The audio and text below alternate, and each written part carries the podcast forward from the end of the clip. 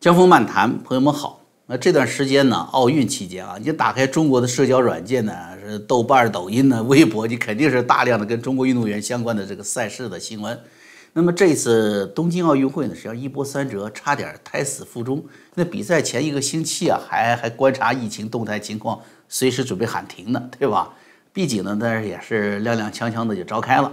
那没有观众的奥运开幕式，也没有观众的各个赛场，虽然少了现场气氛吧。但是在中国的这个网络上的热度不仅不减呐，这个甚至在河南郑州水灾的江苏南京德尔塔疫情的极大的困扰之下，有一种复杂的爱国主义情绪，一种民族主义情绪还在不断的上扬。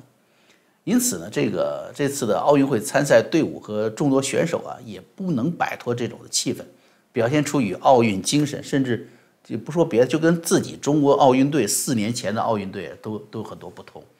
那国际赛场上，羽毛球女双脱口而出肮脏的骂人，话，一个女孩子，你知道吧？其实还还还在网络上还赞美她，说成为当下最美的中国语言。那输掉了比赛的王璐瑶，呃，赢了输本来在比赛中就是正常，结果呢，她晒了一张自拍，还遭到了这个网络暴力。这里面究竟发生了什么呀？这中国这四年究竟发生了什么，让自己的运动员、自己的人民变成这个样儿？昨天最新发生一件什么事儿呢？就是中国运动员钟天使这个包山菊组合，他赢了这个自行车女子团体竞速赛，那么得了金牌。两个人在颁奖台上呢，啊，中国队的外套上都别上了一枚毛主席像章，这下引发了中国广大网民的喝彩啊，也被舆论质疑你违反了这个奥林匹克宪章关于政治宣传的规定。现在是国际奥委会已经要求中国奥委会呢提出报告解释这个事儿，他还没有这个做出公开回应啊！到底这个你说这个事儿他怎么解释？是不是？嗯，但是中国国内的这个党媒和宣传口径呢有意思了，突然发生了跟前一天喧嚣的民族主义煽动不一样的调门儿，不少第一时间宣传毛泽东像章多么给力的这些文章给拿掉了，央视体育报道竟然还在视频中用视频技术，当时把那个校章给抹掉了。这种罕见的跟一贯自信的动员民族主义作风相反的动作，究竟有什么原因呢？我们今天啊来解读这个。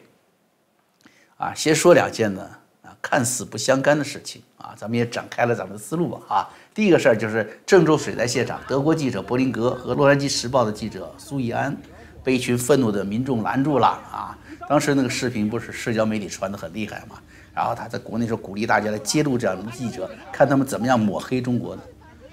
我个人认为哈，就是这些愤怒的群众，就是大概率是当地国安便衣，因为普通中国民众没有什么机会看海外媒体，更没法张嘴就是 CNN、BBC 的是吧？更重要的什么呢？也有过类似的愤怒，但它不是发生在对待外国记者上，是发生在对待中国记者的遭遇上。那个愤怒是民众对于公安人员抢夺摄影记者的无人机而愤怒的呵斥。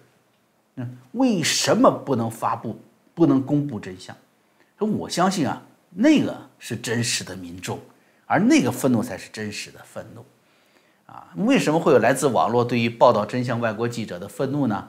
其实不难从中共河南这个叫共青团微博中得到答案。他这些中共的宣传官员呢，在网络上鼓励当地人说：“你看到 BBC 记者布兰特的时候，你举报他，因为中共认定布兰特的报道是攻击中国的。”哎，所以你们看到了没有？河南的所谓人民的愤怒哪儿来的？啊，第二个事情是什么？这一次闹得很厉害的南京德尔塔疫情，七月三十号啊，南京第十场疫情新闻发布会吧，就说完成了五十二个相关病例的这个病毒基因测序，都是德尔塔病毒，而且这个基因序列跟七月十号俄罗斯入境的 CA 九一零航班跟那个输入病例的基因序列一致。机场当时是保洁员工参加了这个九一零航班的这个保洁工作，被感染了。被感染之后呢，他又去了别的国际航班、国内航班继续保洁工作，所以导致了这一轮新一轮的德尔塔疫情。其实这一次疫情有两点，党媒是巧妙弱化了。一个是感染者当中绝大多数已经注射了疫苗，为什么对同属于新冠病毒的第四代变种德尔塔不灵了？到现在没有任何的中共官方正式这个回答来答复这个问题。哎，不灵了是事实，对吧？那么这就意味着中共的整体防疫战略失败了。新的防疫措施又是什么呢？没拿出来。至少有一点是肯定的，那就是中共一贯宣传的抗疫的伟大胜利变成了泡影，宣传的领袖功勋和民族骄傲瞬间消失了，还要留下巨大的问号。你看，这个要让觉得民族自尊心有点受损的媒体啊，关键问题、生死问题他都不问了啊。第四代变种德尔塔，以前的疫苗不好用了，而且从那个比例来看呢，打了疫苗的阳性比例比高于没有打疫苗的。那么再来新的变种你怎么办？原来的疫苗疫苗不仅白打了，这不是危险还更大了吗？对不对？如何收场？哎，媒体不追踪了。那么第二个，他故意要弱化的是什么？就是这个病毒来源。疫情爆发以来，我们知道这个中共甩锅可以说是无所不用其极啊！美国、英国、印度、意大利一个接一个的，是吧？遭到网络暴民们的谩骂攻击啊！连这个外交部发言人赵立坚都是带着头在那骂的嘛。那么我们中国好好的啊，那么都是你们把病毒带进来的，他就这个逻辑。这回明确说了，俄罗斯航班带进来的，怎么又不敢甩锅俄罗斯了呢？对不对？很明显嘛，中共就是双重标准，他依然把俄罗斯作为最后一个可以依赖来跟西方世界发生的可能的全面冲突的时候能帮自己一把的盟友大哥。他很清楚什么金正恩呐，什么伊朗塔利班呢？那都是有心无力的小帮凶，但是俄罗斯呢，他也害怕。在历史上，甚至就在社会主义阵营的时候，他对中国也是虎视眈眈的。所以中共是又想往上靠，又担心呢俄罗斯翻脸，把自己自己挨打，你知道吧？所以呢，对俄罗斯是什么？无论如何，他不敢得罪。跟大家说这个郑州和南京的例子啊，就想告诉大家这么一个结论：中国这个看起来声势浩大的自下而上的民族主义，实际上就是什么？就是中共的政治环境，中共的宣传喉舌控制的，啊，这个民族主义的热度与方向都恰到好处的服务于中共的现实需求。河南水灾至今还没有退去，死亡人数是一个巨大的焦灼热点，啊，你是不是有哪些干部要拿出来做替罪羊？什么时候抛出？这些都是民间巨大的焦虑和愤怒点。南京疫情也一样，全国各地又开始封城了。生活的轨迹又开始被破坏了，疫苗的安全性也也被重新质疑了。那么，对生活、对未来巨大的焦虑和愤怒，从哪儿发泄呢？远在东京的奥运会啊，让人民尽情的宣泄，这是一个很好的让老百姓忘掉当下痛苦的出气口。但是，这样的宣泄对于中共来说也是如履薄冰。因为很有可能在任何一个不知觉的时间点和事件上，让人们回到现实中来，于是民族主义情绪就有可能从泄洪变成决堤。你看，台湾羽毛球男双这个球手李阳和王麒麟战胜了中国选手，是吧？刘雨辰和李俊慧获得了台湾的羽毛球第一枚金牌。那中共央视居然到最后把那个颁奖镜头给卡掉了，堂堂的一个大国的中央电视台呀。正是这种民族主义玻璃心的体现，是吧？那民间怎么说呢？他会有反应，是极端的。要么说羽毛球我打不过你台湾，我中程导弹覆盖你，啊，要么说是回头质疑了，羽毛球都打不过台湾，你还有什么脸面来说完胜台湾？无论哪一种民间的极端情绪，都是中共消受不了的，所以他干脆就什么，别播了，把这个颁奖仪式他就给卡掉了，哎。好，我们理解了民族主义这个表面上啊自下而上，实际上都来自于中共从上而下这个操控。理解了，凡是中共最需要民族主义的时候，就是他最危机的时候。情绪越高涨，现实中的危机越大。就知道这样的规律，咱们再回头看看毛泽东像章这个事儿啊。这个《环球时报》发布具有煽动色彩的运动员带毛主席像章的报道之后，罕见进行了删除，英文推特更是秒删呐。同时，像新浪啊、网易啊、一线网页对报道都进行了删改，留下了更接近新闻报道特色的篇幅，减少了具有煽动性色彩的文。而央视体育频道呢，更是直接运用技术手段，把现场颁奖仪式上运动员胸前的那个镜头胸前的毛主席像，他他他给他磨掉了。哎，所以给出的完整信号就是什么呢？中共不希望这个事情继续发酵，进入到一个他们不愿看到的或者是失控的局面。为什么会这样呢？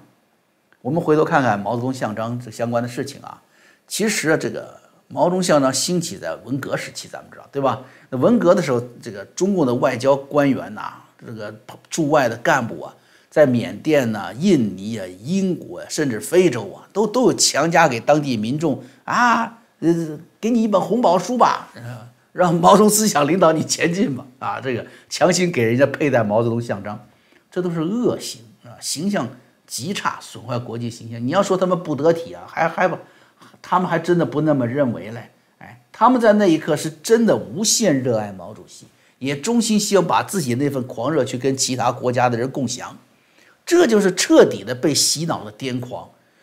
他们不理解外边的世界，啊，就像现在的运动员和后面的网络大军是一样的，他们很多也已经忘记了什么是真正的奥运精神。奥运精神就是要化干戈为玉帛呀！两国打仗了，别打了，人死那么多都不好，是不是？咱们要不要坐下来，咱比一场？把战争与杀戮变成友好的竞争与谦谦君子之间的一争高低嘛？啊，现在你看正好反过来了，把一切不符合自己，或者准确说不符合党妈妈需求的，全都当成了进了门的豺狼，那拿起的都是猎枪。所以你看，君子之争变得什么？充满了戾气。那么这种变化在这些年变得就特别突出。你就这一届奥运跟上一届四年之隔差别很大。这一点完全就是什么？就是咱们看，二零一七年之后，中美贸易战开始有了变化。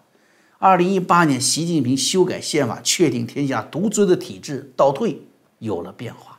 再到二零一九年，新疆、香港问题爆发，啊，有了变化。二零二零年，中国病毒危害世界，战狼外交开始有了变化。就这四年，啊，中国人改革开放以来呀，就挣到什么？挣到一些金钱利益。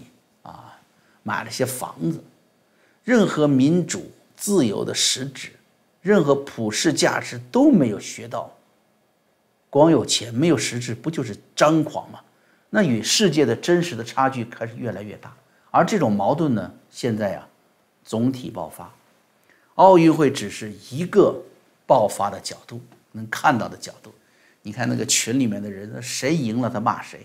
你看日本人赢了，日本鬼子啊，我们也抗日去，是吧？韩国赢了，韩国棒子；美国赢了，美国变成丑国。台湾，台湾是娃娃，从上到下谩骂不止，都竭力在维系脆弱的、没有精神与信仰支撑的所谓自尊，真的是输不起了呀！啊，就说毛泽东像章，实际上中国运动员挂毛泽东像章参加奥运会是有先例的。两千年悉尼奥运会，孔令辉带了毛主席像章。二零零八年北京奥运会羽毛球男单决赛，林丹的球衣国徽上面也别了毛主席像章，虽然很小小白个儿不太显眼，那也带了。但是当时世界对于中共的认知，依然在中共的韬光养晦的骗局当中，而中国国内也没有进入二零一八年之后的巨大的造神运动当中，所以毛泽东像章啊，没有引起人们巨大的反感和反弹。也就是说，这一次毛泽东像章之所以迅速发酵成国际事件。就是跟当下中国民族主义新的发展方向，以中共为崇拜对象，以中共的民族主义领军相关，与中共新的造神运动有关，与当下中共用自己的意识形态影响渗透全世界，并遭到全世界的抵制这个背景有关，并扩大化啊。那么为什么党媒要改变口风，甚至进行删改呢？哈，我觉得有下面四四个原因嘛。第一，毛泽东在国际上啊。它是过去是一个思潮，有不少追逐着保主义进行游击战争啊、丛林战争啊，搞这个啊，世界革命嘛。那上个世纪七八十年代之后啊，逐渐的他就被主流思潮啊淘汰了。毕竟，你毛泽东在自己的国家对自己的人民屠杀的太厉害了，因为他的杀戮太重，而被西方史学家列为人类历史上排名第一的暴君，排在斯大林和希特勒的前面。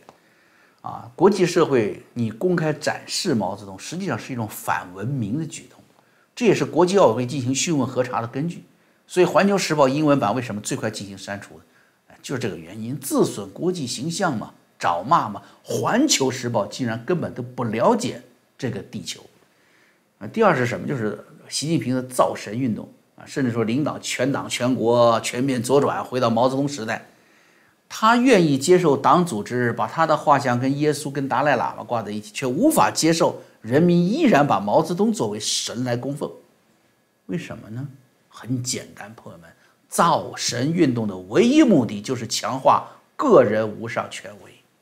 刘少奇捧毛泽东当神，是让他当唯一的权威；王沪宁等人捧习近平，也是让习近平当唯一的权威。当这种唯一性受到挑战的时候，不论这个挑战者是否来自自己的鼻祖或者模仿对象，都会遭到这个新的造神运动的打压。哎，这是第二个原因啊。第三个就是中国民间呢，对于毛泽东崇拜也长期洗脑吧，文革也没有被清算，所以呢，呃，觉得毛泽东还是那么的伟大。啊，毛泽东的斗争精神、民族主义色彩，有了很多的真心的崇拜者。你不少那个大巴司机啊，呃，开开货车的、跑长途的。那马毛泽东像挂在驾驶室里，作为一个什么驱邪避难的灵符呢。你不说别的，就说这次河南水灾，你看那视频了没有？就有群众跪在水里对天祈求，说说毛主席啊，让这些暴雨都下到美国去吧，啊，让这风都刮到美国去吧。你看他相信毛主席喊了，还真天灵灵地灵灵的。哎，而刚才说的这个林丹挂毛主席像章，我跟你说，中国羽毛球队一路来就有崇拜毛泽东的传统。为什么呢？中国羽毛球哪来的？当年印尼华侨回国，背囊里三样宝贝：胡椒种子、橡胶树种子和羽毛球拍。他们就是中国羽毛球的种子，也孕育了那个年代传下来的几左思想，对毛泽东的个人崇拜。现在的中国羽毛球队每逢大赛出征前，都要去湖南韶山毛泽东故居去参拜，求个什么诗词啊。啊，求个什么语语录、象章之类的，还开光呢啊！就我不知道谁开，给他们开光了啊！哎，那么这种崇拜虽然也充满了中共的邪性，但是他很认，他很真实。习近平反而不一样，他这些是刻意打造自己的这个神话，但是他没有经过毛泽东那个年代的战争的洗礼，没有经过血雨腥风的那么几十年的政治的残暴，他也没有中共从基层到高层的加持。更没有广大人民对于他的信任。你说你哪怕干了几件干成了的事情，啊，什么什么雄安呐，到到中美贸易战呐，一样接一样的香港问题、台湾问题、南海问题、中印边境冲突啊，是不是？没有一样干成的。你干成了多少还有点信任吧？是不是一样没干成？因此，人民对于毛泽东的崇拜很容易演化成对习近平的不满。演化成对中共当下政策整体的深度不满，因为这种不满呢，并没有直接来自西方民主意识，而来自中共的左翼势力和民间的认可，所以习近平的党内政治对手很容易利用来攻击习近平的大权，对不对？还不容易被攻击成反动势力呢？你你习近平不就是在追随毛泽东思想嘛？是不是？你追随毛泽东要回到计划经济嘛？所以你不会把毛泽东说成反动势力。那毛主席他老人家说什么也不能算成境外势力，对不对啊？一一一辈子就去过苏联，第四点是什么呢？在中共建政历史上啊，两次最大的是围绕天安门的运动，七六年一次导致四人帮下台，八九年一次导致中共高层权力震动，赵紫阳下台。这两次运动都是围绕已经过世的中共最高领导人展开的。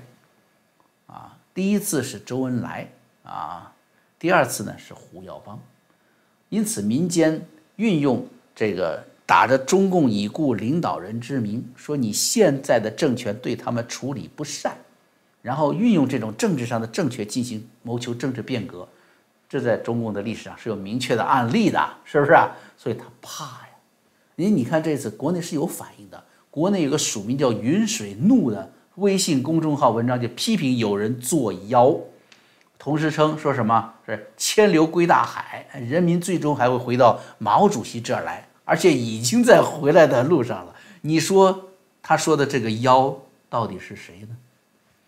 啊，所以习近平害怕呀，啊，所以给习近平造神的这些人害怕呀。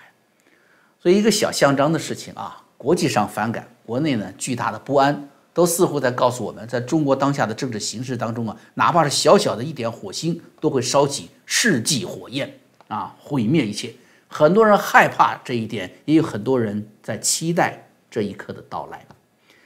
江峰漫谈，我们今天节目就说到这儿了啊。顺便提醒一下大家，我们的会员网站现在长期推出一个叫做一美元进城看七天的优惠吧，就想让大家有个机会进去，呃，了解一下我们有哪些节目。啊，看看呃哪些节目呢能够引起您的共振啊，能不能跟你在这个特殊的历史时期产生共振，共同去迎接人类新世纪的到来。